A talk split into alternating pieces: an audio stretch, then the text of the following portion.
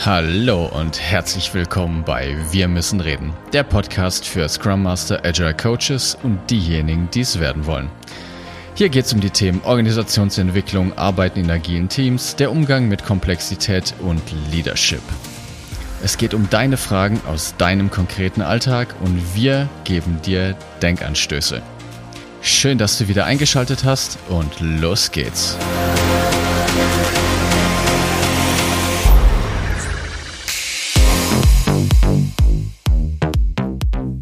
Einen wunderschönen guten Tag zusammen und an meiner digitalen Seite ist wieder der liebe Martin. Herzlich willkommen. Schön, dass ihr auch diese Woche wieder zuhört. Hallo, grüß dich, David. Servus. So, quasi schon nach einer kleinen Sommerpause zurück, nach vielen einzelnen Impulsen von uns beiden. Äh, jetzt heute endlich auch mal wieder eine Folge mit uns beiden zusammen und da freue ich mich besonders drauf. Da werden auch wieder mehrere Folgen kommen und heute geht es um das spannende Thema äh, Switching oder Shifting, Shifting Go Live ein Phänomen, das, glaube ich, viele in Softwareunternehmen kennen. Ja, genau. Haben wir, haben wir schon äh, zig Male beobachtet in verschiedensten Unternehmenskonstellationen. Also man kommt in ein Team rein und äh, dann alle reden von einem Go-Live, der stattfinden soll, ja. Und dann äh, so nach ein paar Tagen merkt man schon, da stimmt irgendwas nicht, ja. Ähm, ja, wir haben den schon ein paar Mal geschoben und so. Äh, ich so wie jetzt, ihr habt den Go-Live mehrfach verschoben oder wie? Also ja, ja, das haben wir schon zwei, drei Mal gemacht. Und solche Beobachtungen ähm, ähm, kann man da anstellen. Und, und das soll es gehen. Äh, wir schauen uns das Phänomen nochmal an, um das genau nochmal zu beschreiben, was da genau passiert, dass sich das jeder vorstellen kann. Und dann suchen wir so ein bisschen wie immer halt den, den Sinn im Unsinn. Also wo machen die Akteure das so? Und überlegen uns dann im zweiten, im dritten Schritt, wie kommen wir dann raus aus der Kiste? Ja, was tun wir dann als Organisationsbegleiter, als Teambegleiter, als Scrum Master, Agile Coach, um da aus der Nummer genau. rauszukommen? Ja. Genau. David, ist dir auch schon mal passiert? Ja. So Shifting, Shifting, äh. Ja, ich überlege gerade, ob mir überhaupt jemals was anderes passiert ist. ja, genau. Ja, also irgendwie scheint es an der Tagesordnung zu sein, dass Software-Releases verschoben werden. Außer es gibt natürlich auch Unternehmen, wo es einfach so viel harte Abhängigkeiten gibt, dass tatsächlich die Deadline eines Go Lives wirklich fix ist. Ganz einfach, weil zig verschiedene Bereiche noch mit dranhängen. In, oft ist es aber tatsächlich so, dass die dass der Go Live dann verschoben wird. Ne? Und dann heißt es, mhm. ja, hier, da sind noch ein paar Fehler und das kann man so noch nicht machen. Äh, sei qualitativ noch nicht richtig oder der Vertrieb hat noch neue Features eingestreut oder was auch immer da noch kommt. Mhm. Und dann meistens noch mit dem Zusatz, gut, wir gönnen uns noch mal ein paar Wochen, dann machen wir es aber richtig. Ja, das sind so Indikatorensätze, die man dann so ein bisschen hört. Ne? Also wenn man sagt, jetzt machen wir es aber richtig. Oder, boah, diesmal haben wir richtig genau geschätzt und wir haben den Dienstleister jetzt diesmal sogar gefragt, ob er das schafft. Ja, also der, dem fragt man dann im Januar und dann befindet ihr euch im September. Ich so, ja, ist, im Januar habt ihr ihn gefragt, ob er schafft. Okay, mhm, gut.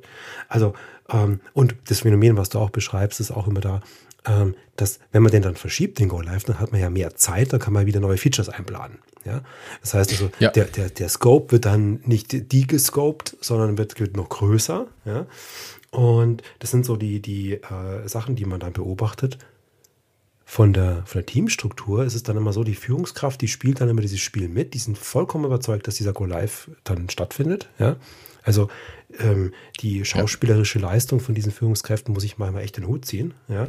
Insbesondere dann, wenn das Team schon komplett was anderes denkt auf der informellen Ebene. Ja, also wenn du dann fragst, so, ja, es ist eh unrealistisch, schaffen wir eh nicht, wir arbeiten einfach jetzt weiter. Ja? Und ja. Den, den Effekt auf so Teams, den könnt ihr euch in dem Moment vorstellen. Ne? Also wir haben ja im Prinzip nicht mehr diese gewollte Anspannung kurz vor dem Go Live, wo du nochmal das Team zur Höchstleistung bringst, wo alle Bock haben. Ähm, diese, dieses Ding gibt es dann nicht mehr. Ja? Auch wenn der wichtig, richtige Go Live dann da wäre, wirklich. Ja? Also ja.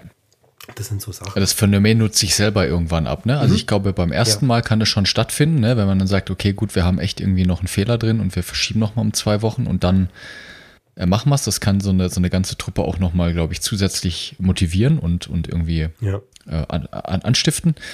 Aber wenn das Phänomen natürlich mehrfach stattfindet, dann verliert man ja das Vertrauen in die eigene, in die eigene Arbeit, weil man weiß, gut, das Release ist eh, das ist ja Augenwischerei. Das ist einfach nur irgendein Datum und das äh, werden wir eh nicht halten. Ja.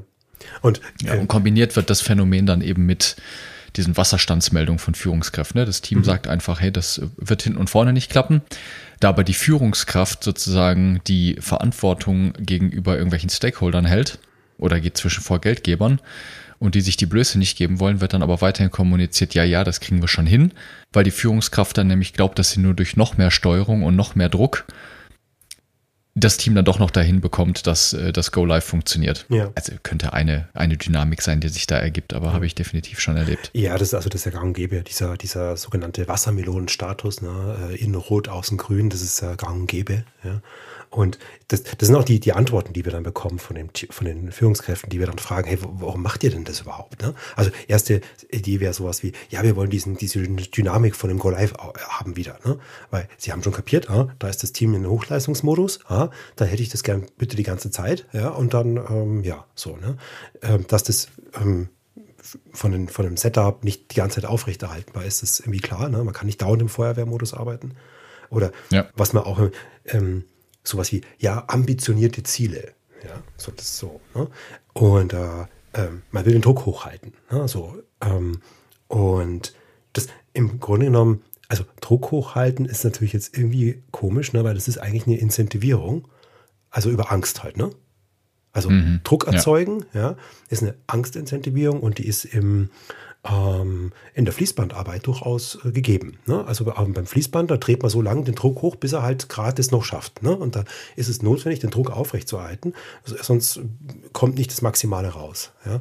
Aber bei komplexen äh, Problemstellungen ist es Druck eine ganz schlechte Idee. Ja? Also wir kennen es selber. Ne? So, jetzt komm, äh, sei mal spontan oder jetzt komm, hab mal schnell eine Idee.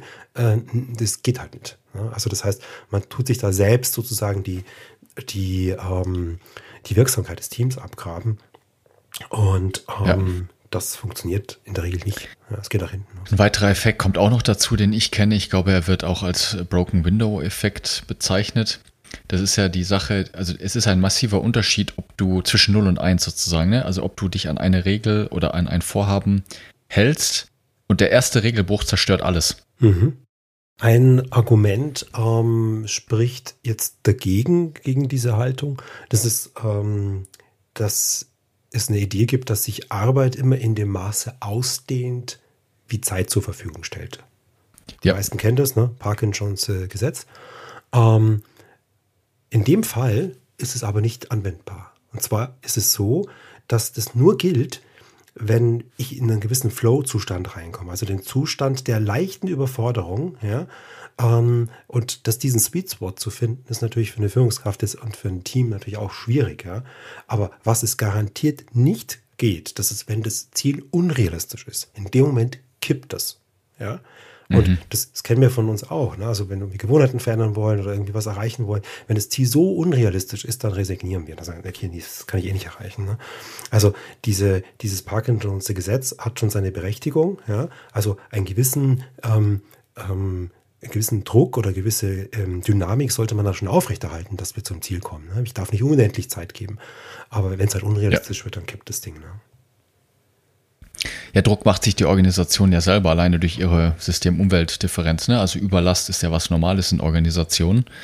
Äh, die Frage ist nur, oder beziehungsweise das Phänomen, was man häufig beobachten kann, aus dem maschinellen Denken heraus, dass man glaubt, dass man durch noch mehr Steuerung und noch mehr Planung diese Unsicherheit in den Griff bekommt. Und genau das ist ja eben der Irrglaube. Dadurch wird ja die Leute noch mehr systematisch von der Arbeit abgehalten, anstatt sie machen zu lassen.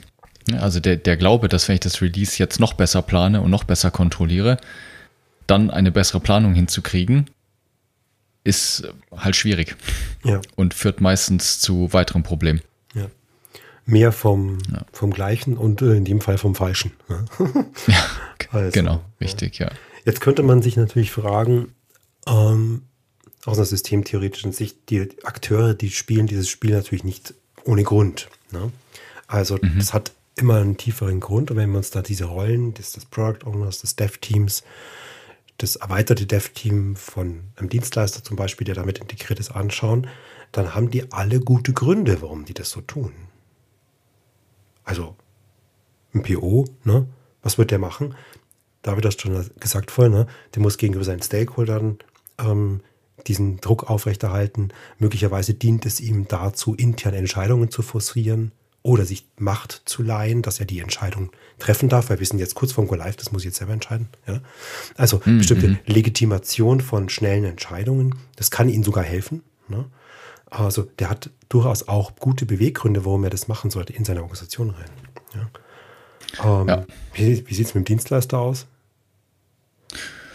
Ja, der, der Dienstleister, ähm, der hat natürlich meistens, also wenn wir jetzt von den klassischen Dienstleistern ausgehen, die haben natürlich ein Interesse dran, weil natürlich ein gewisses Budget zur Verfügung steht, was man natürlich auch ähm, aus, ausreizen möchte. Ne? Also ist noch ein bisschen Geld weiter abschöpfen.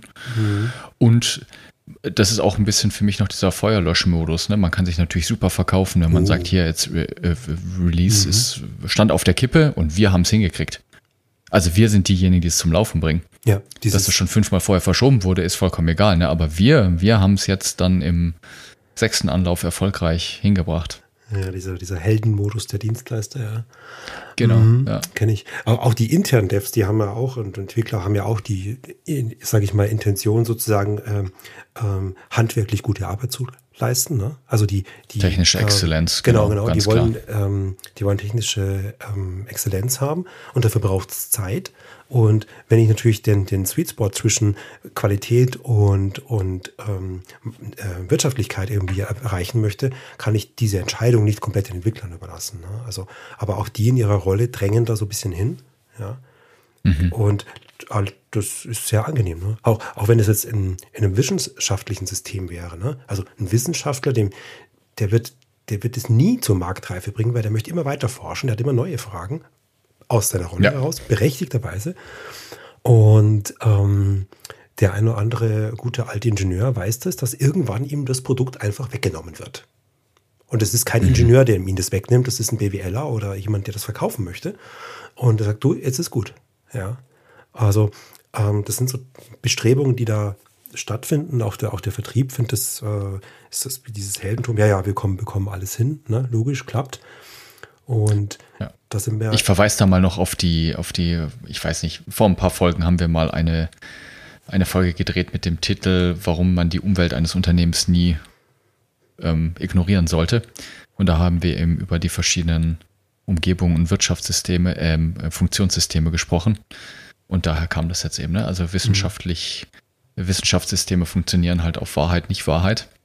Und man muss immer wieder rechtfertigen, ne, dass man, man ist halt gerade dran. Ne? Man, mhm. man forscht halt. Ja, genau. Und das macht ja auch Spaß. Das ganze System ist nicht dafür ausgelegt, Finalentscheidungen zu treffen, weil es nur um Wahrheit geht.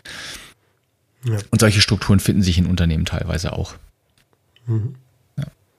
Genau, aber die Grundidee, die Grundidee ist eben den, wie du so schön gesagt hast, ne, den Sinn im Unsinn zu finden. Ich mag diesen, die, diese Einstellung nicht, das hatte ich auch in der letzten Folge eben angesprochen, ne, dass man glaubt, dass Organisationen kaputt sind. Diese Sachen entstehen meistens aus einem sehr guten Grund und mhm. sind funktional. Und da sollte man erstmal hinschauen. Ne? Also warum, warum könnte es denn sinnvoll sein für die Akteure, dass sie sich so verhalten? Ja, das erfordert ein bisschen ja. Übung und manchmal auch ein bisschen Überwindung. Ne? Aber fragt euch, warum sollte die Person das tun?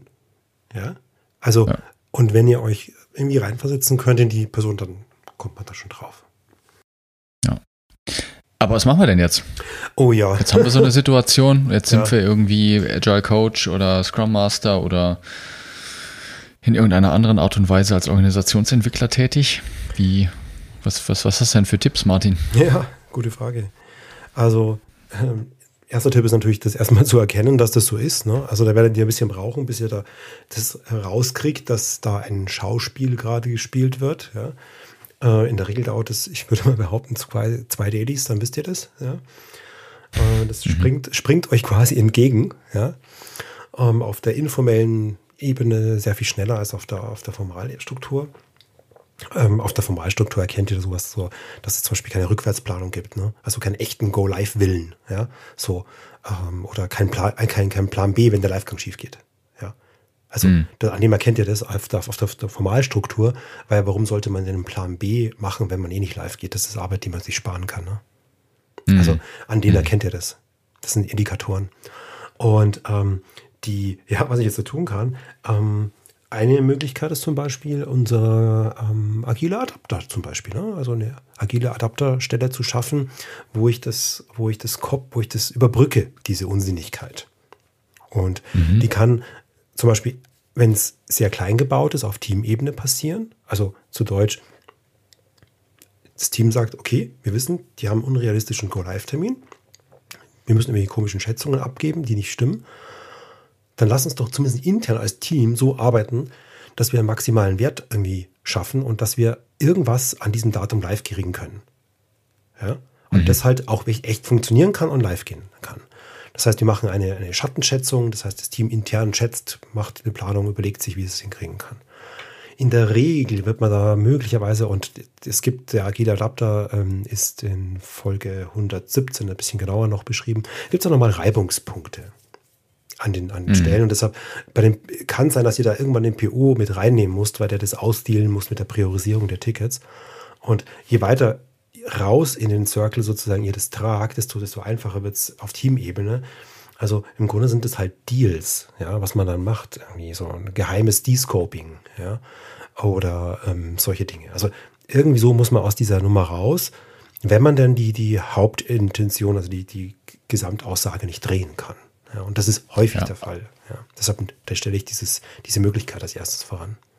Also ich, wenn ich dich richtig verstehe, sagst du, dass wenn auf der Formalseite und in der Hierarchie nach oben hin keine Diskussionsbereitschaft da ist, dass man mhm. sich dann in Form dieses Adapters das Team schützt. Ja, Genau. genau. Das ist eine, eine Art Schutzfunktion, die man dann anbietet, dass das Team wenigstens im Rahmen ihrer Möglichkeiten die Funktionalitäten noch liefern kann, die halt realistisch sind. Und das, den Rest kapselt man nach oben hin ab. Genau. Und diese, du sagst es gerade Schutz. Ja, also dieses Vorgehen benötigt einen Schutz von jemandem, der das schützen kann. Ne? Also es kann zum mhm. Beispiel ein Product Owner schützen. Ja? Es könnte vielleicht in einem Dienstleisterkonstrukt könnte es der, der Scrum Master sein, es könnte der, der Projektleiter sein oder so, ja, der so, eine, der so einen Schutz aufbaut, der diesen Deal und diese, diese, diese Lüge auf der einen Seite und die Lüge auf der anderen Seite quasi auseinanderhält. Und für den ja. ist es ähm, herausfordernd, ja, weil er natürlich dieses Spannungsfeld aushalten muss und er muss stets wachsam sein, dass dieser Adapter hält. Also der ist, wenn man den einmal baut, ist der nicht stabil. Das ist eine Sozialdynamik, die da dieser Adapter unterliegt. Und da muss man sehr, sehr, sehr wachsam sein. Ne? Also, keine Ahnung, ja. angefangen von äh, Spontanbesuch des äh, Mittelmanagement im Daily von dem Team. Ja. Mhm. Ähm, wenn, die da, wenn die da gerade diese Shadow-Schätzung machen, ähm, das wäre nicht so gut. Ne? Also, das mhm. heißt, vor diesen, vor den Formalstrukturen muss da eben beschützt werden und üblicherweise können das Leute mit formaler Macht, wie jetzt eben ein Projektleiter, wie jetzt ein ähm, Product Owner. Ja. Okay. Dann eine zweite Variante, die ich total gerne nutze, mag an meinem Background liegen. Ich mache total gerne Monte Carlo Simulationen. Klingt fancy, ist es aber gar nicht. Es sind einfach letztendlich statistische Aussagen. Wenn man davon ausgeht, dass solche Planungen mit massiver Unsicherheit belegt sind, ne, weil man es einfach nicht voraussagen kann, dann muss ich mir was überlegen, wie ich mit dieser Unsicherheit ausgehe, äh, umgehe. Und da hilft eben als Tool die Monte Carlo Simulation. Das heißt einfach, dass ich kein Datum und einen festen Scope angebe, sondern ich gebe immer Zeiträume an und eine Wahrscheinlichkeit. Das heißt, ich kann dann zu meinem äh, Kunden, Führungskraft, wem auch immer hingehen und sagen, gut, wie viel Sicherheit brauchst du denn? Wie viel wir schaffen bis zum Release-Datum? Und dann sagt er, hey, 90-prozentige Planungssicherheit reicht mir. Das kann ich in mein Tool einhauen und dann spuckt er mir halt eben aus, vermutlich werden wir zwischen 30 und 35 Items schaffen, basierend auf den Ergebnissen der letzten Wochen. Ja, das heißt einfach, ich schaue mir eben, deshalb, das ist dann das Job des Scrum Masters im Team, zu schauen, dass die Items in unserem Board sehr gut gepflegt sind und dass ich die, die, die Zeiten rauskriege, wie lange welche Items gebraucht haben. Und aufgrund dieser Zeiten kann ich dann Forecasts machen, statistische Forecasts das ist die, die, die Grundidee und das funktioniert fantastisch, weil ich eine ganz andere Diskussionsgrundlage habe. Also solche Sachen lassen sich natürlich auch immer wieder mal ähm, kombinieren. Ne? Also diese statistische Methode sozusagen, Monte Carlo Simulation, kann man sowohl im Team gekapselt machen, dass ich echte Werte bekomme, kann ich natürlich mhm. auch transparent spielen. Ja? Und das wäre so dann der nächste Schritt. Und das hat jetzt wenig mit Scrum und Agile zu tun. Naja, also einfach das offiziell transparent machen und äh, Descoping machen, ja, wenn man einen fixen Termin hat. Und ähm, da arbeitet man natürlich dagegen, dass jemand denkt, dass er alle drei Ecken des magischen Dreiecks des Projektmanagements festnageln kann. Ja. Mhm. Ähm, mhm. gegen diese Idee muss man halt irgendwie angehen und die schlauste ist halt äh, Descoping, ja, aber die Zeit kann ich nicht äh, rückwärts verlängern, ja. Und ähm, aber wenn ich früher fertig bin, kann ich noch Scope reinpacken. Also Descoping ist immer die schlauere Idee. Und ähm, das darf ich ja dann tun. Und das setzt natürlich eine Fähigkeit des BOs voraus, eine klare Priorisierung zu machen, ja, wie auch immer, Moskau-Methode, ABC, was auch immer, ja? ja, dass wir halt einfach eine klare Priorisierung der Aufgaben haben. Und das ermöglicht dann einfach ein Descoping. Ja? Und ganz einfach, also die zentrale Frage in so einem Ding ist, was ist unbedingt nötig, dass wir live gehen können, dass wir Wert liefern können. Ja? So, alles ja. andere weg. So. Und das sind teilweise harte Entscheidungen, mit den Stakeholdern zu verhandeln und so weiter, aber das wäre so die, der, der, saubere Weg eigentlich. Ja? Und dass man in die realistische Sache reinkommt und diese, diese ganze Maskerade, die natürlich Zeit und Energie und Ressourcen frisst, dann auch aufgibt. Ja? Allein das spart einen schon Zeit. Auch bei den Entwicklern. Ja. Genau. Also im Grunde genommen ähm, haben wir die, die, die Lösungsvarianten schon ein bisschen angedacht. Ihr müsst halt einfach von diesem festen Plan, den, es da gibt, wegkommen zu einem iterativen, inkrementellen Vorgehen ähm, mit kurzen Entscheidungszyklen, mit Enabling des POs. Ähm, und ähm, ja, also es ist, es ist, man kann es beobachten. Ne? Also äh, kurze iterative Zyklen, schnell das Produkt liefern, das ist einfach schön zu beobachten. Keine Ahnung, bei der, zum Beispiel bei der Microsoft To-Do App. Ja, also Microsoft hat die Firma, die das Produkt Wunderlist äh, gebaut hat, hat die aufgekauft und hat die, die Menschen darüber transferiert. Wie und was kenne ich mich nicht aus. Ich habe da keine Einblicke. Äh, ich habe das nur von außen beobachtet. Aber ihr konntet quasi an der Softwareentwicklung im App Store, konntet ihr sehen, wie dieses Team arbeitet. Ja? Mhm. Also das heißt, die, sind, die haben wirklich ähm, inkrementell gearbeitet. Die haben einfach am Anfang nur äh, eine To-Do-App rausgebracht, die konnte nichts, kein Datum, keine Reminder-Funktion, keine Gruppierungen von Aufgaben, whatever. Die war einfach nur To-Do. Und mit der Zeit kam da mal ein Sternchen dazu, mittlerweile kam da ein Feature dazu, mittlerweile kam ein Datumsfeld dazu. Also da konnte man richtig schön beobachten, wie dieses Team quasi ähm, ähm, iterativ, inkrementell arbeitet und jedes Mal liefert.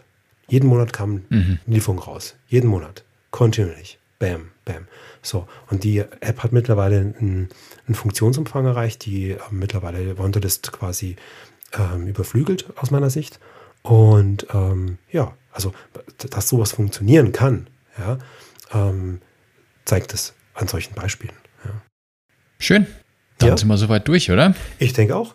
Ähm, was haben wir gemacht? Wir haben dieses Phänomen von diesen sich verschiebenden Deadlines und Go-Lives kurz ähm, erklärt. Ähm, wir haben uns angeschaut, wo ist denn der Sinn im Unsinn? Ja, also er geht vor, so, hey, warum macht denn die Rolle das, um es überhaupt erstmal zu verstehen, warum das der Bewegtgrund ist?